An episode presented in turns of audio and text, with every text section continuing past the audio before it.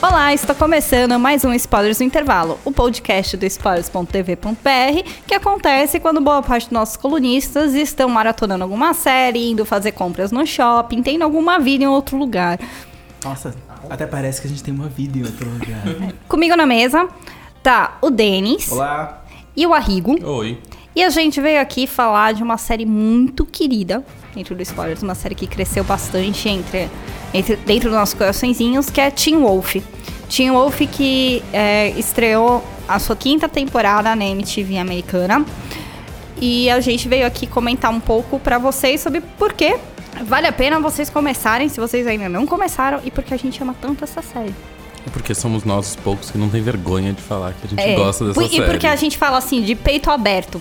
Teen Wolf é o máximo. Teen Wolf é o máximo, mas é o máximo depois de você ter sofrido o mínimo que foi o começo da temporada. As a primeira temporada, a série foi criada pelo Jeff Davis e pelo Russell Mulcahy. O Russell Mulcahy é o é diretor de cinema, ele é australiano, ele dirigiu Highlander. Na primeira temporada, o o Russell Mulcahy foi o showrunner e é, é a temporada mais diferente de Teen Wolf. O começo é bem devagar e os efeitos especiais ainda não eram tão caprichados. A série ganhou um senso de estilo maior, até um pouco exagerado na segunda para terceira temporada.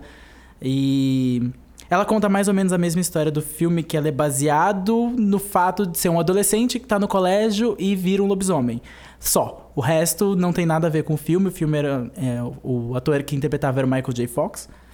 E ele jogava num time de basquete, o pai dele era lobisomem e era uma comédia. Teen Wolf é um, um drama, se eu puder dizer que é um drama, de ficção fantástica, pesado em alguns momentos, mas com elementos de comédia. O elenco é muito carismático, a gente gosta muito do Styles, que é o, que é o, o segundo protagonista, se eu puder dizer que ele é o segundo protagonista, porque ele não é mais um coadjuvante. É, ele é o melhor amigo do lobisomem.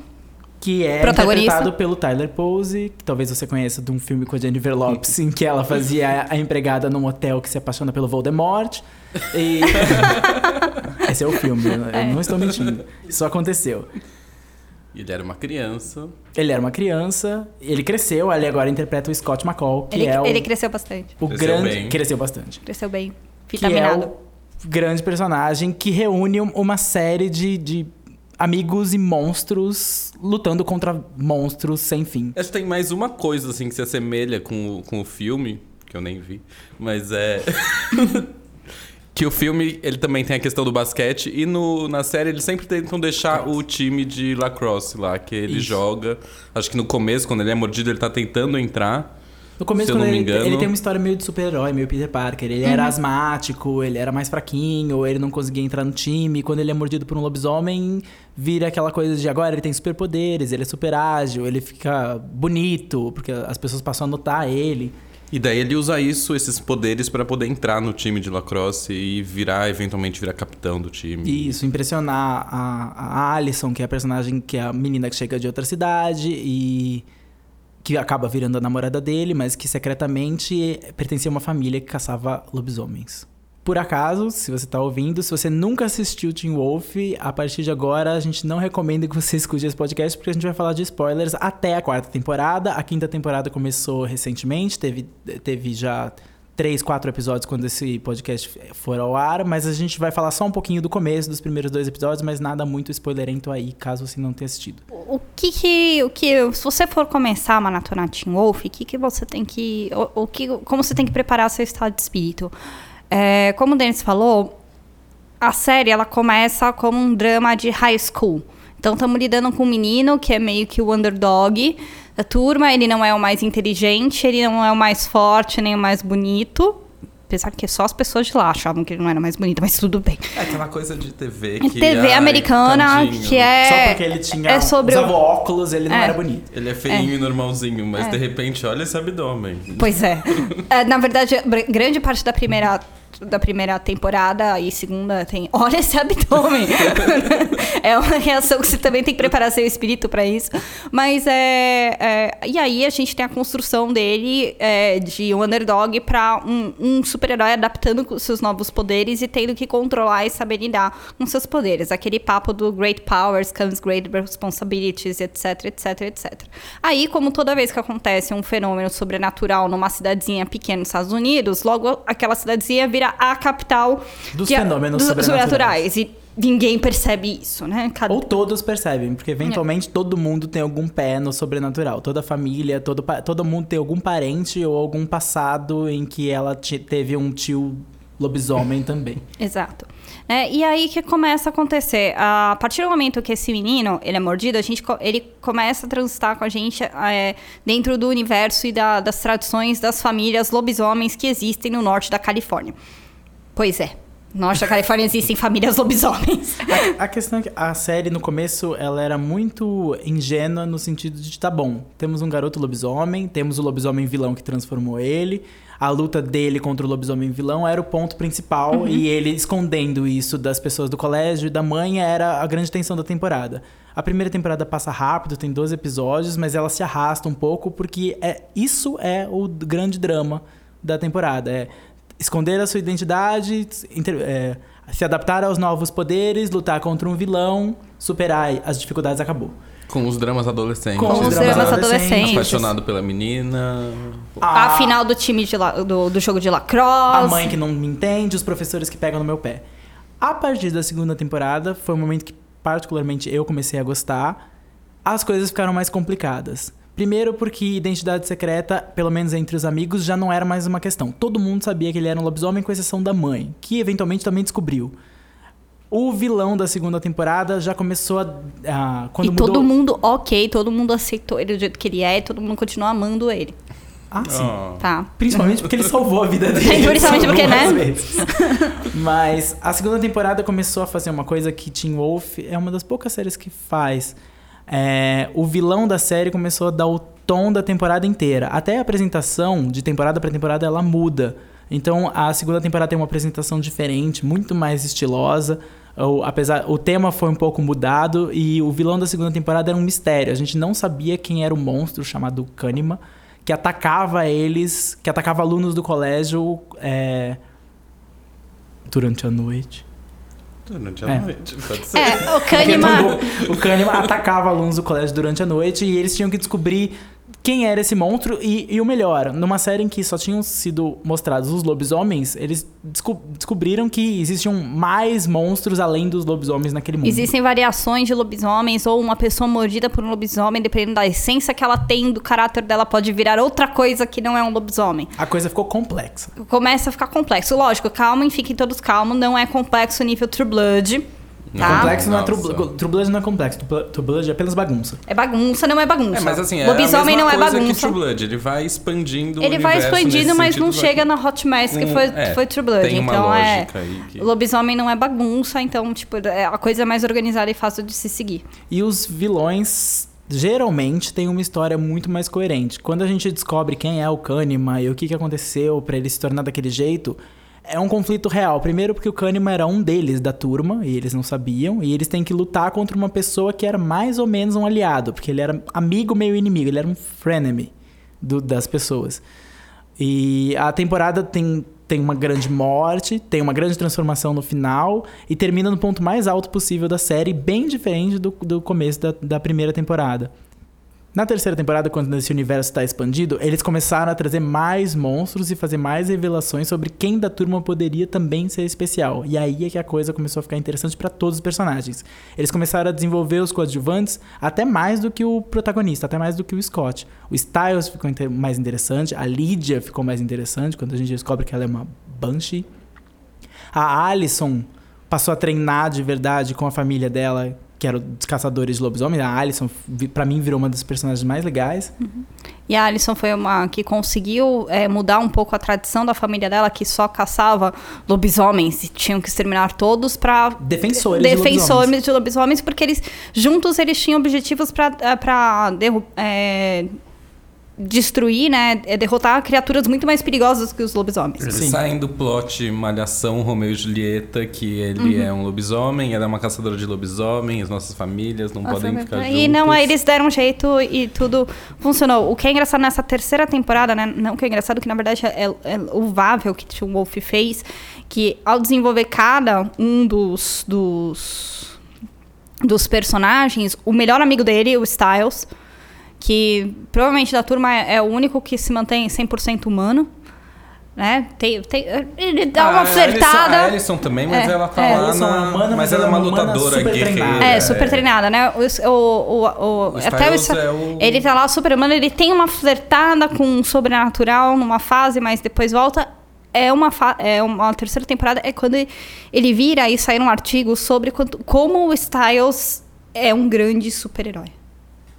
Porque apesar dele ser humano e ter muito mais fraquezas do que os outros que têm poderes ou treinamento, ele tá nas mesmas circunstâncias que todos e no mesmo perigo, mas ele enfrenta com igual coragem. Com igual coragem, e, é, existe um artigo, se não me engano, é da Vulture, dá pra linkar, que faz uma análise do personagem dele, o quanto ele é, ele carrega todas as características de, um- de um grande herói, então a valorização da amizade, da vida, do, do- da nobreza, da, da verdade, ele... ele Uau! É, é- não, é, Nossa, é, é, enorme. é uma... Mas Styles, ele vira um quase protagonista, assim. Sim. Ele vira, Ele é é- o queridinho do público. Ajuda É, momento. que o ele, ator- salva, ele salva uma call de uma cena que uma call basicamente quase comete suicídio. E ali é um grande ponto do, do personagem. É, a- é a época que ele, ele reconhece o seu, seu próprio potencial. É muito interessante ali o que, o que ele passa a viver. Ajuda que o ator, o Dylan O'Brien, é muito carismático, inclusive carismático o suficiente pra ter sido um dos considerados a fazer o Homem-Aranha, o novo Homem-Aranha, tava na lista. Fe- é agora o- a estrela do Maze Runner, que vai ter a sequência que vai estrear agora em julho, agosto. E ele, se- ele é, além de ser muito carismático, ele também é o coração da série. Então, na terceira temporada, eles fizeram de novo o que eles fizeram na segunda, mas ainda melhor, que é transformar uma das pessoas da turma num possível vilão. Pra mim, isso aí tem tudo muito paralelo com Buffy. Sim. Total. Assim, a série sempre comparei com Buffy desde o começo. São os adolescentes.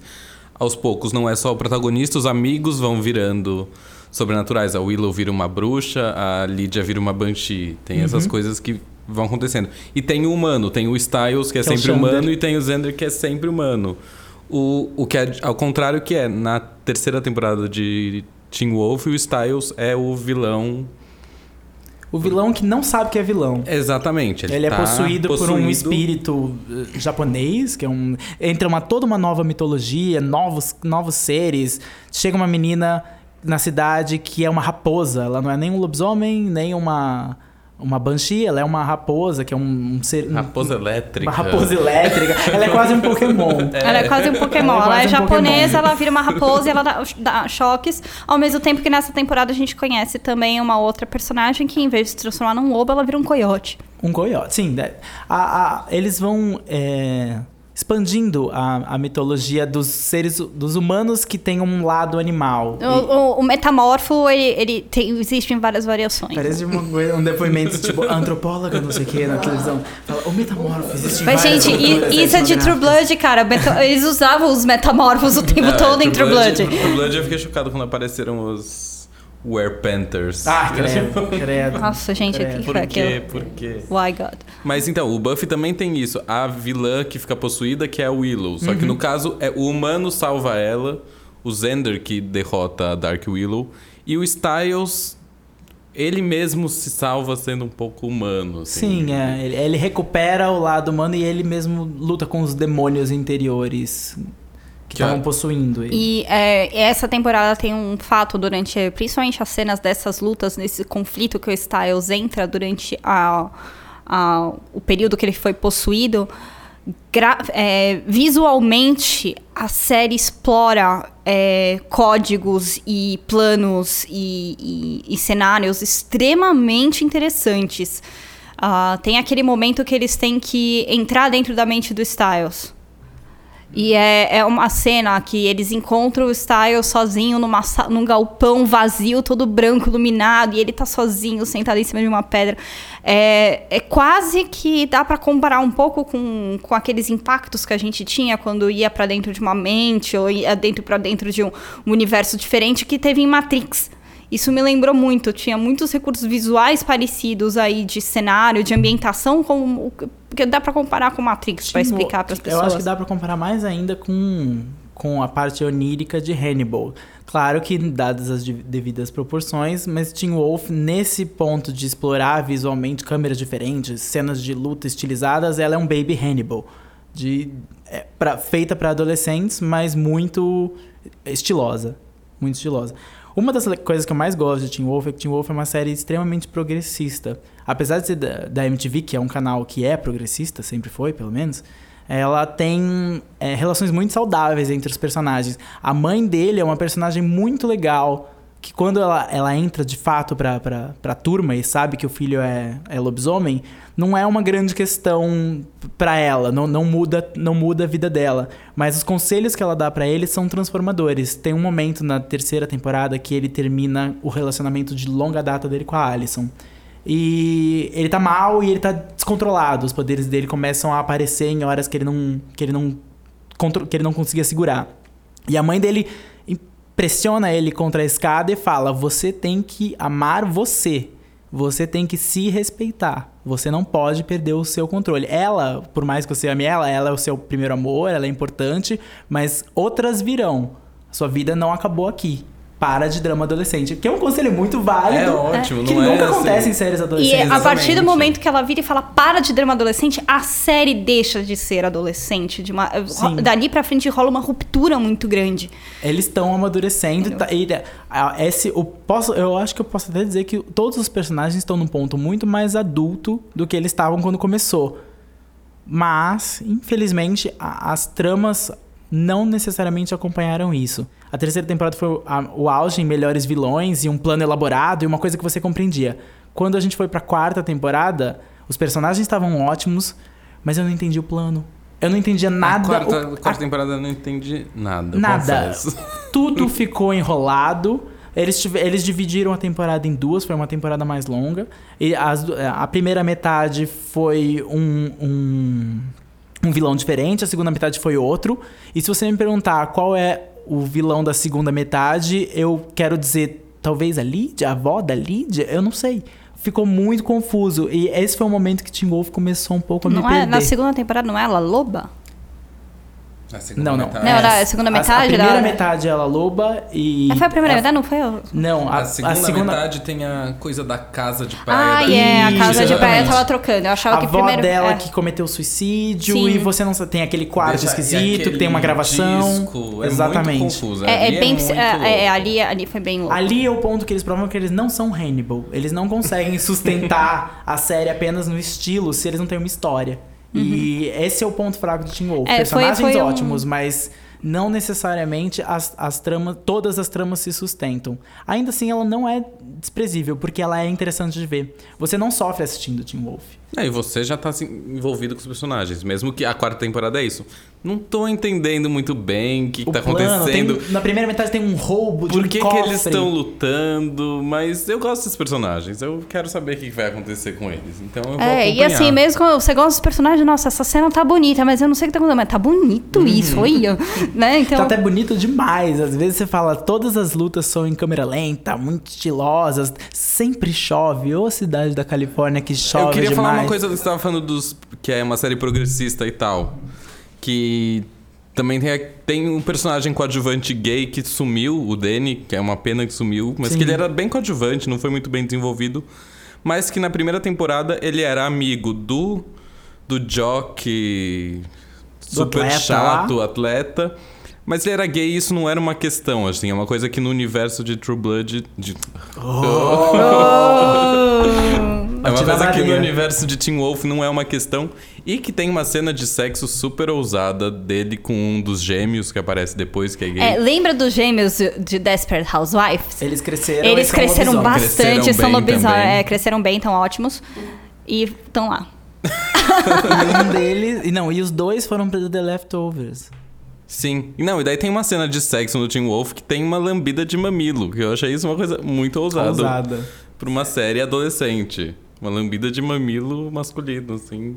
A, a série é bem. Ela trata a sexualidade muito bem, porque Trata. a Alison e o Scott estão no colegial, têm 16 anos, mas eles fazem sexo. E- Não, não. E é uma coisa. É, exatamente. São coisas que não são questões. É tipo, a gente não são já questões. superou Ele- esse momento. E eles fazem até piadas que adultos, né? Que a gente vê mais abertamente com adultos, porque tem uma cena muito engraçada, não lembro mais qual temporada que é, é, que eles estão dentro da casa da Alison, esperando aparecer um invasor, tal, etc. E eles acabam se escondendo dentro do armário da Alison. E o Scott tá atrás, a Alison tá na frente, ele tá meio que encoxando. E ela, tipo, é um momento de tensão, e ela olha pra trás e fala assim. É sério? tipo, Você vai me encoxar agora. não, é porque assim, ela sacou que, meu, o Scott vai começar com tesão. E ela olhou pra trás e falou assim, mano, a gente tá meio lutando contra o mal. Tipo, alô, aí ele, ai, desculpa. A MTV tá numa fase que começou muito boa com Teen Wolf e Awkward, séries que tratavam sexualidade como uma coisa normal, parte da vida dos adolescentes, sem aquele tabu. Até Buffy tinha mais tabu com sexualidade no começo. Uma pessoa perdia a alma toda vez que alguém fazia sexo em Sim. Buffy. Nossa, gente. Enquanto em Teen Wolf era normal. É normal. É como normal. vida. Sobre a, a quinta temporada. A quinta temporada começou recentemente. Ela é um, um reset em relação a todos os planos mirabolantes da quarta temporada que ninguém entendeu. Então eles não mencionam, os, pelo menos nesses primeiros dois episódios que a gente já vai falar um pouquinho, mas não muito. Eles não mencionam o- os vilões da temporada passada, apesar de a gente conhecer os personagens e saber porque a- as coisas que eles passaram ainda são válidas. O Styles ainda lembra que ele foi possuído, a Malia, que é a nova personagem que entrou logo depois que a Alison saiu, Que é uma coiote. que é uma coiote e tem uma relação conturbada com a mãe dela que ela não sabe quem é. Sabe que, que é uma relação que começou na temporada anterior. Sabe que essa mãe dela tá à espreita, isso é uma coisa que é mencionado, mas ninguém vai. ninguém foi fundo. Além da relação com o pai. Além da relação com o pai, que não aparece nessa temporada, que foi um antagonista da primeira temporada, é o grande vilão da primeira temporada, e voltou também como amigo e rival nas próximas temporadas, até assumir de, de novo um lugar de vilania que ninguém entendeu na, na, na quarta temporada, ninguém sabia o que ele estava fazendo, e agora desapareceu de vez. O núcleo adulto, na verdade, de Teen Wolf desapareceu na quinta temporada, pelo menos até agora. Eles não aparecem, com exceção da mãe do Scott e do pai do Styles, não tem mais os, os, os lobisomens adultos. A mãe do Scott continua sem dinheiro. Sim, sempre, eternamente. Mas a mãe do Scott é a personagem que todo episódio eu assisto pensando, pode morrer qualquer um, menos ela. assim. Eu Exatamente. muito por Não, ela. E o Styles também não. Não, na verdade Eu não- ninguém, eu- mas ela é, É, assim. eu não é a que aguentaria. eu mais me preocupo. Eu não aguentaria. Eu não aguentaria também. Ela é. Eu acho que ela é o tipo de personagem que eventualmente eles vão matar ela pelo drama. Exatamente. Se eles estiverem Tipo seguindo a Buffy, receita é de que- Buffy, exatamente. É, eles É, a eu acho que eles não vão fazer tão cedo, até porque eu acho que eles não vão fazer isso com o próprio ator. Ah, Ah, tem isso. talvez. É, é. O ator- ele recentemente, o primeiro episódio da quinta temporada foi dedicado à mãe do Tyler Pose, que faleceu no começo desse ano. Então talvez as- É, não, os roteiristas tenham não- algum tipo de sensibilidade. A gente espera que eles tenham coração. É, é, uma, é uma série. é, O que Aliás, me dá falando. medo agora pelo pai do Styles. É. Ah, é Também, verdade. que também é ótimo. O, pai- o Styles, que é o melhor amigo e tal, ele é filho do xerife da cidade. Então isso assim. Que sabe de Que tudo. demorou, demorou pra Demorou saber, pra mas quando soube foi tipo, tá bom, então vamos lidar com isso. Sem pânico. Então É. agora vocês ajudam a resolver toda a bagunça que vocês fazem toda vez que vocês fazem alguma coisa? Porque puta trabalho do cacete que essa criançada dá, né?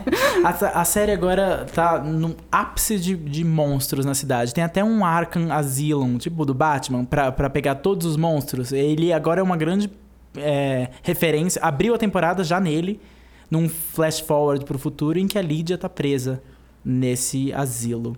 E a gente não sabe por quê. O, aliás, quando o Styles tava nesse asilo, é, internado, pra mim aquilo foi muito melhor do que a segunda temporada de American Horror Story Foi, inteira. foi muito melhor. Todos aqueles episódios ali são muito Talvez mais seja, assustadores. é, talvez seja blasfêmia pra quem tá ouvindo, mas eu, mas eu é acho que é, assim. o, é porque o estilo da segunda temporada e, to- e- quer dizer, o estilo da, da- do, do asilo, a estética de Teen Wolf, apesar de ser exagerado, é muito mais realista do que o que a gente viu em outros lugares. Mas a, a quinta temporada é um reset nas mitologias loucas, sem esquecer que elas aconteceram, então eles não vão ignorar todas as, as besteiras que eles fizeram mas meio que nos reintroduzindo os personagens, apresentando alguns personagens novos, alguns personagens que a gente não sabe o que Eles são. ainda estão tentando emplacar aquele novo. Eles estão tentando emplacar um novo lobisomem jovenzinho, que é, um, é uma espécie de bicho do, do- dos meninos. Ele É, tá no, no é, ele, é primeiro bicho, colegial. ele é bicho dos meninos e, e cria lobisomem do, do Scott, né? Isso, o Scott. Teve que morder pra salvar ele. Pra, né? pra salvar ele, exato. É, Também num plot que não fez sentido nenhum. Era claramente Era pra aquele, adicionar momen- o era personagem. aquele momento da quarta temporada. que é mais tava ou um menos quando em True Blood o Bill teve que criar a Jéssica, forçado, e acabou criando um vampiro. O Scott E é um acabou momento... criando a melhor Ah, personagem e- da é, série. o melhor personagem, então aqui a gente teve Mas- esse caso que o Scott teve que criar. Mas esse... ele, por enquanto, ainda, por Ainda não é o enquanto- melhor personagem. Mas a gente já sabe algumas dicas que dizem que ele é um, um, um lobisomem jovem com uma força jamais vista num lobisomem jovem, né? Então ele tem poderes assim mais fortes do, do que pra idade. Ele tá mais desenvolvido pra idade, igual que a Biodomem de novo. Todos esses adolescentes têm um corpo in- invejável. Olha, gente, então, esse é povo faz isso. tudo crossfit lá, não sei o que eles fazem. Putz. E os atores são todos maiores de 18. Então, então a gente pode falar à vontade. pode. Sim, é verdade. Então, Teen Wolf vale a pena. Se você já assistiu as quatro temporadas, sobreviveu à quarta temporada, a quinta temporada promete melhorar, recuperar o que a segunda e a terceira tinham de melhor. Promete drama, promete terror. Vai estrear na MTV brasileira em, em breve, a gente espera, porque ela passa aqui atualmente na MTV brasileira. Como Lobinho. Como Lobinho. Não, é Teen Wolf, a gente chama de Lobinho. Latina- Vocês estão chamando de Lobinho mesmo? Latino-americana também chama.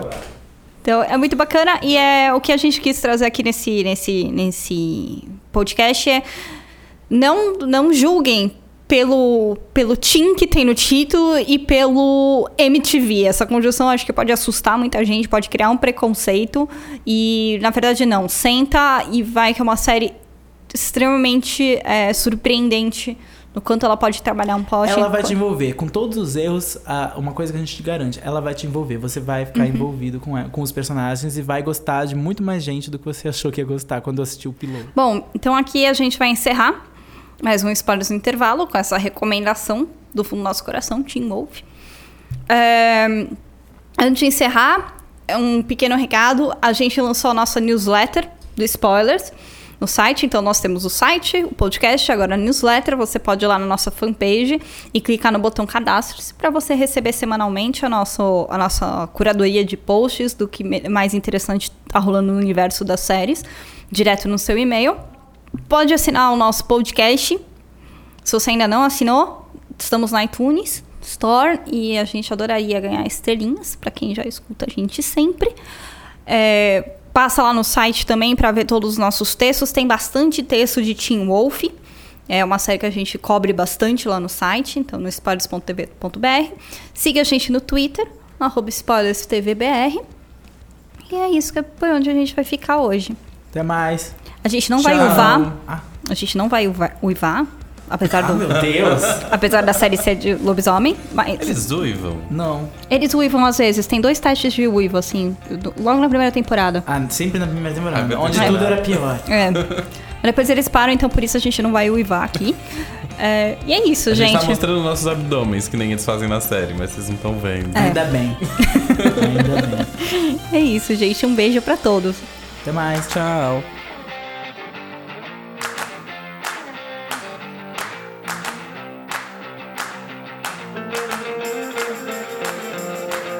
Enquanto boa parte da equipe está maratonando uma nova série, foi pro shopping, eu fiquei com Você tá estagnada numa fase criativa ruim. Vai no médico, vê o que acontecendo na garganta. O podcast acontece quando a gente tá tratando a nossa laringite.